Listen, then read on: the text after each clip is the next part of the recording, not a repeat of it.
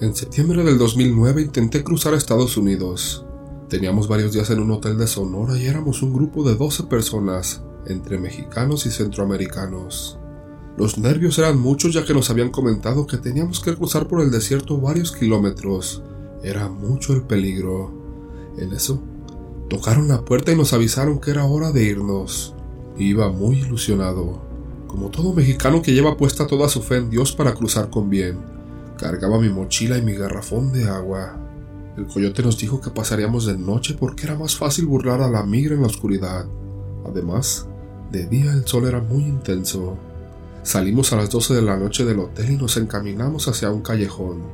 De ahí, nos subieron a una camioneta tipo van y nos dejaron en la orilla donde divide Estados Unidos con México. Todo iba muy bien. Siempre avanzábamos en pareja pues eran las indicaciones del coyote y de un guía que venía atrás de nosotros. Como a las dos horas de camino ya estaba noche. Yo iba muy concentrado, pero de pronto el llanto de un bebé nos paralizó a todos. Empezamos a murmurar entre nosotros sobre quién o qué sería eso que se escuchaba en medio de la nada. Sin dejar de caminar con los nervios de punta, nadie supo responder, puesto que era un llanto muy lastimero y hasta macabro. Por un momento dejó de escucharse, pero segundos después empezó de nuevo aún más horrible. Ahora se escuchaba cerca de nosotros, aunque iban mujeres también. Nadie traía un bebé y más miedo sentíamos. Nos detuvimos un momento. Los coyotes hablaban entre ellos y nos pidieron que lo ignoráramos y así lo hicimos. De repente, volvimos a escucharlo de nuevo. Fue cuando uno de los que iban con nosotros no aguantó y le pidió al coyote regresar para ayudar al bebé. El llanto era tan real que pensaban que podría ser de un bebé olvidado en el camino, o tal vez que su mamá hubiese fallecido. Debemos regresar, dijo un hombre desesperado. El coyote hizo una pausa y nos reunió. En voz baja nos dijo, Eso que acaban de escuchar, señores, no es un bebé. Tal vez ustedes no lo han notado, pero el llanto nos viene siguiendo desde hace ya varios kilómetros. Si fuera un bebé de la edad que se escucha el llanto, ¿creen ustedes que nos podría seguir? Se me pusieron los pelos de punta al pensar que era verdad lo que aquel hombre decía. Una mujer preguntó, ¿entonces qué es? El coyote le respondió, es la mala hora, señora. Y de una vez les digo, el que quiera volver lo puede hacer, pero si no regresa nadie lo irá a buscar. De pronto un silencio nos invadió a todos y sin decir una sola palabra, nos acomodamos y seguimos caminando. Yo sentía que el aire se había tornado pesado y tenía la sensación de que algo o alguien nos venía siguiendo. Así seguimos un buen rato. Ya casi amaneciendo el llanto desapareció y llegamos a nuestro destino. Días después, ya más tranquilo le conté a mi familia lo que viví esa aterradora noche, pero dos de ellos y un amigo ni se sorprendieron y me dijeron que les había pasado lo mismo. Dijeron que era la mala hora. Es la muerte porque hay casos de gente que vuelven ayuda del bebé y jamás regresan con vida.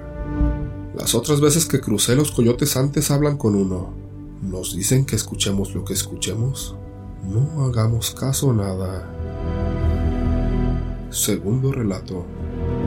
Trabajé de velador en un centro comercial. Esto que contaré pensé que era mentira y no es así. Jamás imaginé que mi trabajo en esa grande obra del centro comercial Santa Fe resultaría ser una pesadilla. Recuerdo que cuando esta obra inició todo marchaba normal y poco a poco pasaron estos increíbles sucesos, que fueron así como les contaré. Una noche, Escuché como entre sueños a los albañiles usando sus palas y a otros más sus mazos y cinceles. Pero lo que más me puso la piel chinita en verdad fue que también se escuchaban llantos de pena y agonía, un sufrimiento profundo.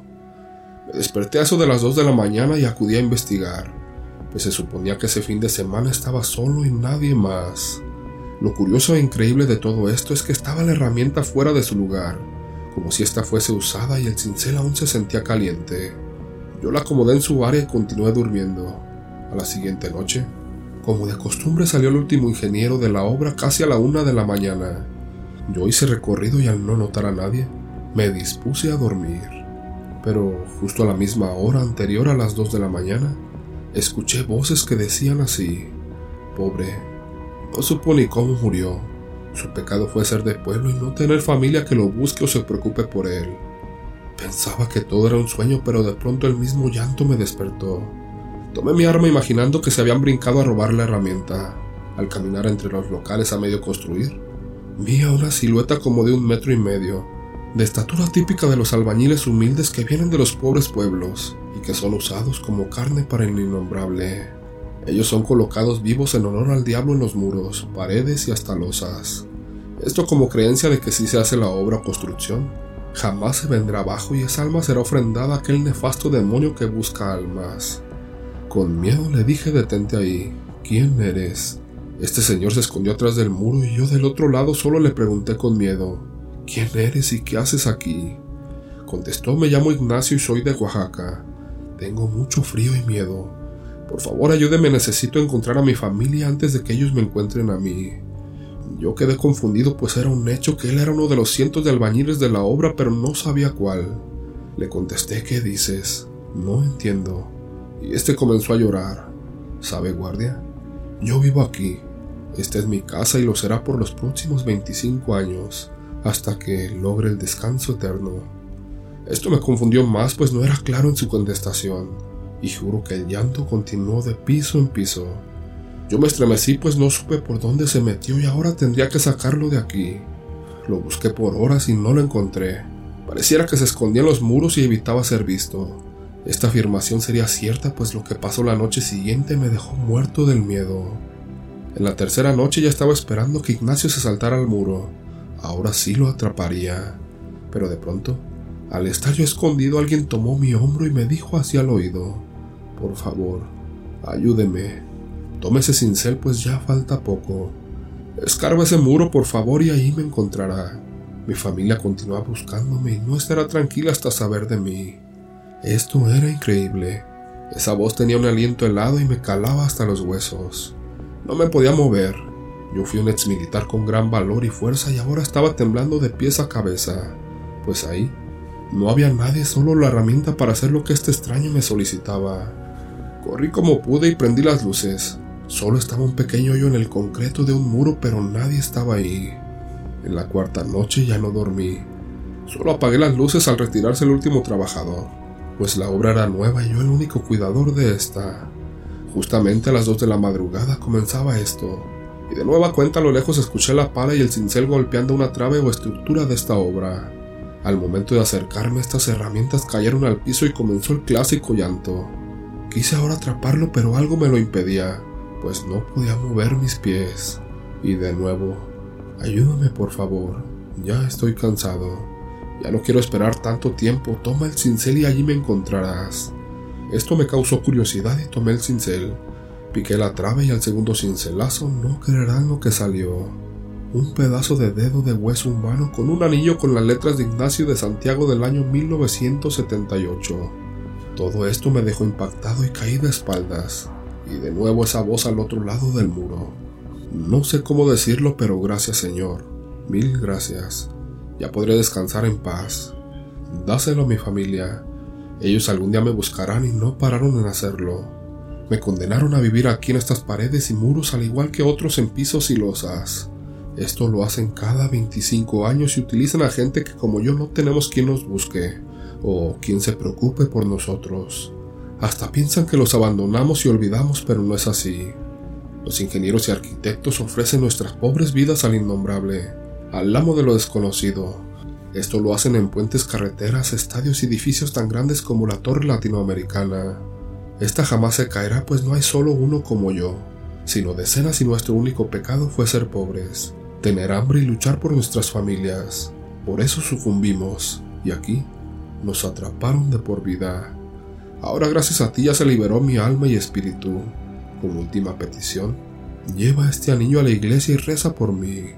Y que Dios te bendiga por tu buena obra. Hasta pronto, señor vigilante. Tercer relato. Mi madre me contó una historia hace tiempo. Dice que cuando ella y mis tíos eran pequeños solían ir al pueblo y de paso visitar a un tío, ya que con él se llevaban muy bien los tres. Mi abuela no tanto por algo que diré más adelante. Mi madre relata que a veces en la madrugada se quedaba a dormir.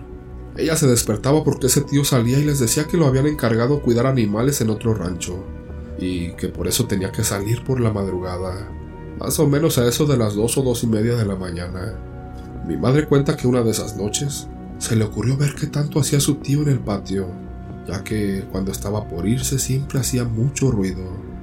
Un dato importante en esta historia es que el patio de esa casa era completamente de tierra. En resumen, mi madre relata que esa madrugada mientras lo espiaba, vio cómo su tío se ponía en cuatro patas como si fuera un perro.